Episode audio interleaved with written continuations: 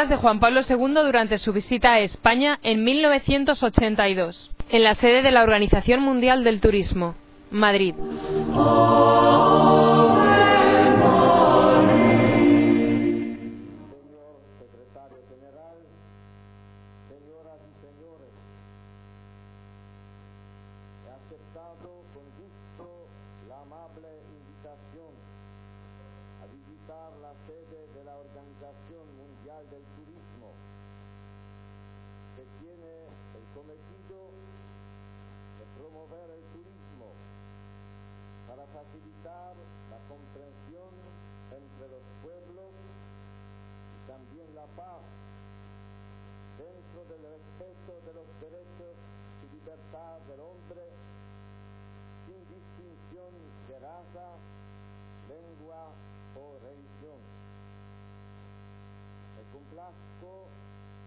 dinámica actividad que esta organización realiza en favor de los intereses turísticos de los países en vías de desarrollo para promover en ellos un turismo que se traduzca en elevación social de sus poblaciones y en crecimiento cultural para los visitantes.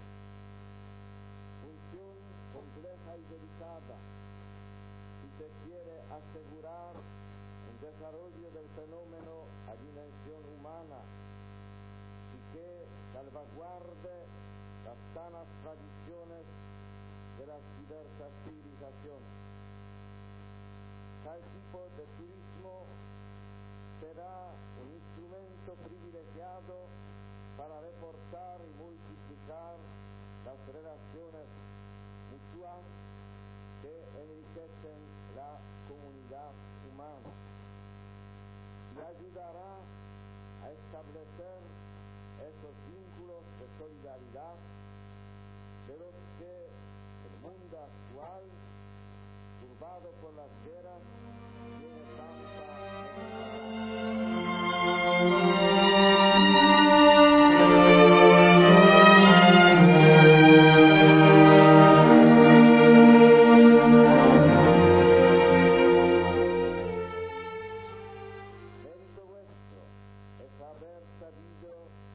indicar con la colaboración de las delegaciones de más de 100 países las características necesarias para favorecer un salto de calidad del turismo.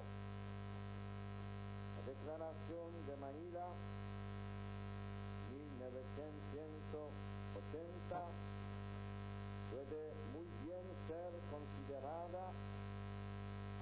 jalón esencial en la historia del turismo.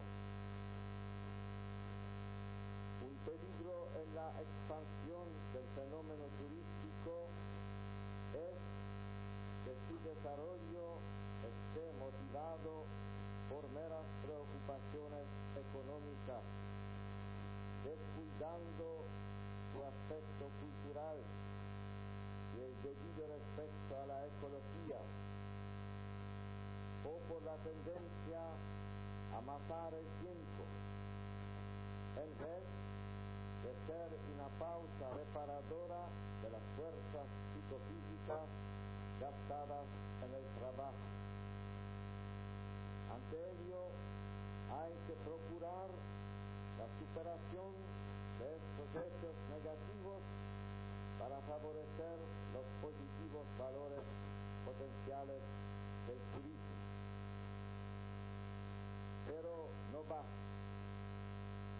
En efecto, lo fundamental en la fenomenología del turismo es reconocer al hombre como su causalidad final.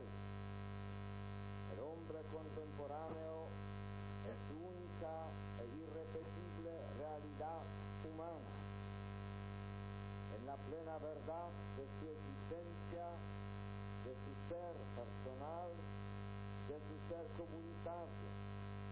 En una palabra, el hombre en la dignidad de su persona. Porque Cuando se quiere valorizar lo social, conviene tener presente que lo social está contenido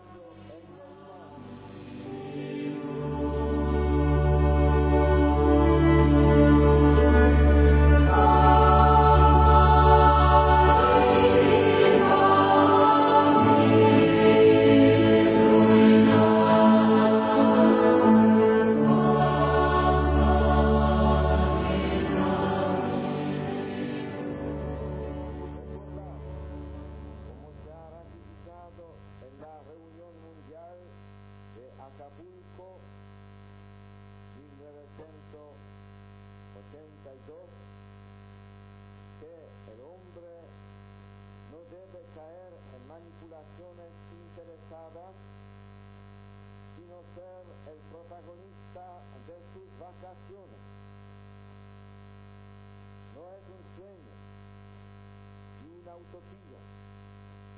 Significa poner en el centro el elemento sin el cual la industria del turismo entraría en contradicción con una humanidad a la que pretendiera ayudar. Por otra parte, si el turismo es un derecho, es también verdad que es practicado por el hombre e implica su acción.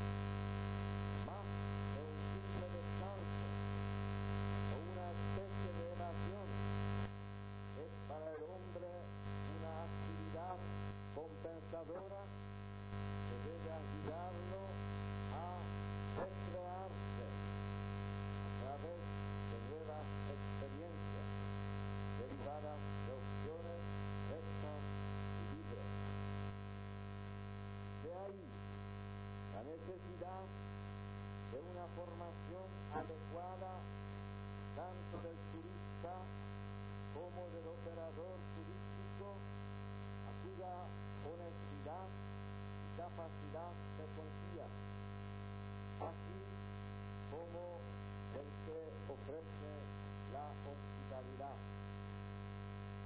Como todo desarrollo social, también el del turismo, en sus diversas formas, exige un desarrollo proporcional de la vida moral. Ha sido por ello un acto coherente por parte de vuestra organización haber discutido y recomendado la exigencia de tal preparación efectiva apegándose a la responsabilidad de todos los educadores, sin la cual el turismo puede precipitar en una forma moderna de alienación, con derroche de dinero y de tiempo, en vez de ser un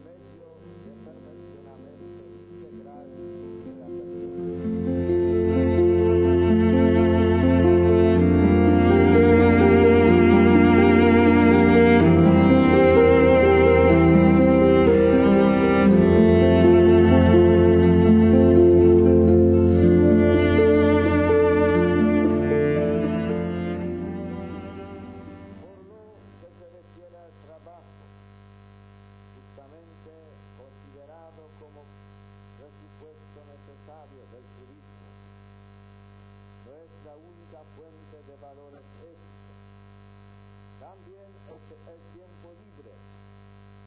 Por consiguiente, el turismo, en cuanto a su componente principal, es una posibilidad integradora.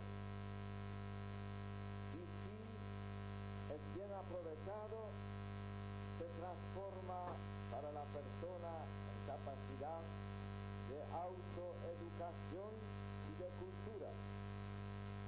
lo tanto, el turismo por sí mismo es un valor y no un banal hecho de consumismo.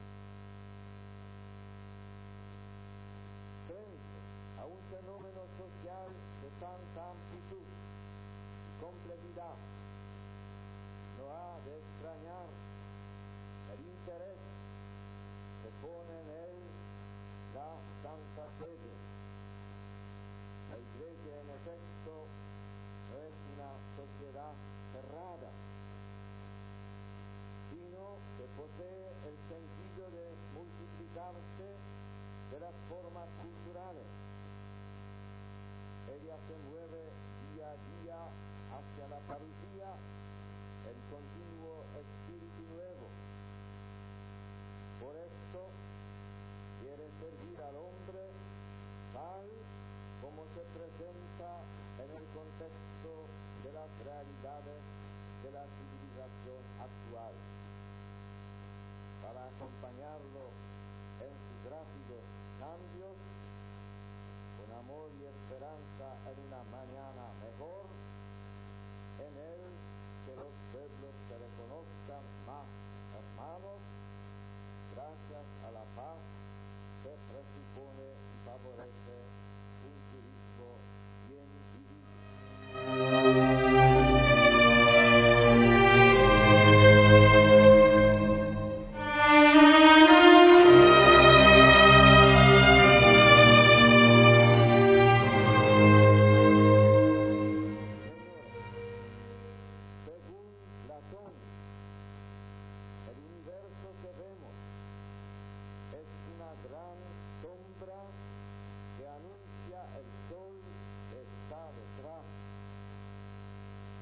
Que vuestra concorde actividad. Ayude a humanizar cada vez más el turismo y también a habilitar a los hombres para saber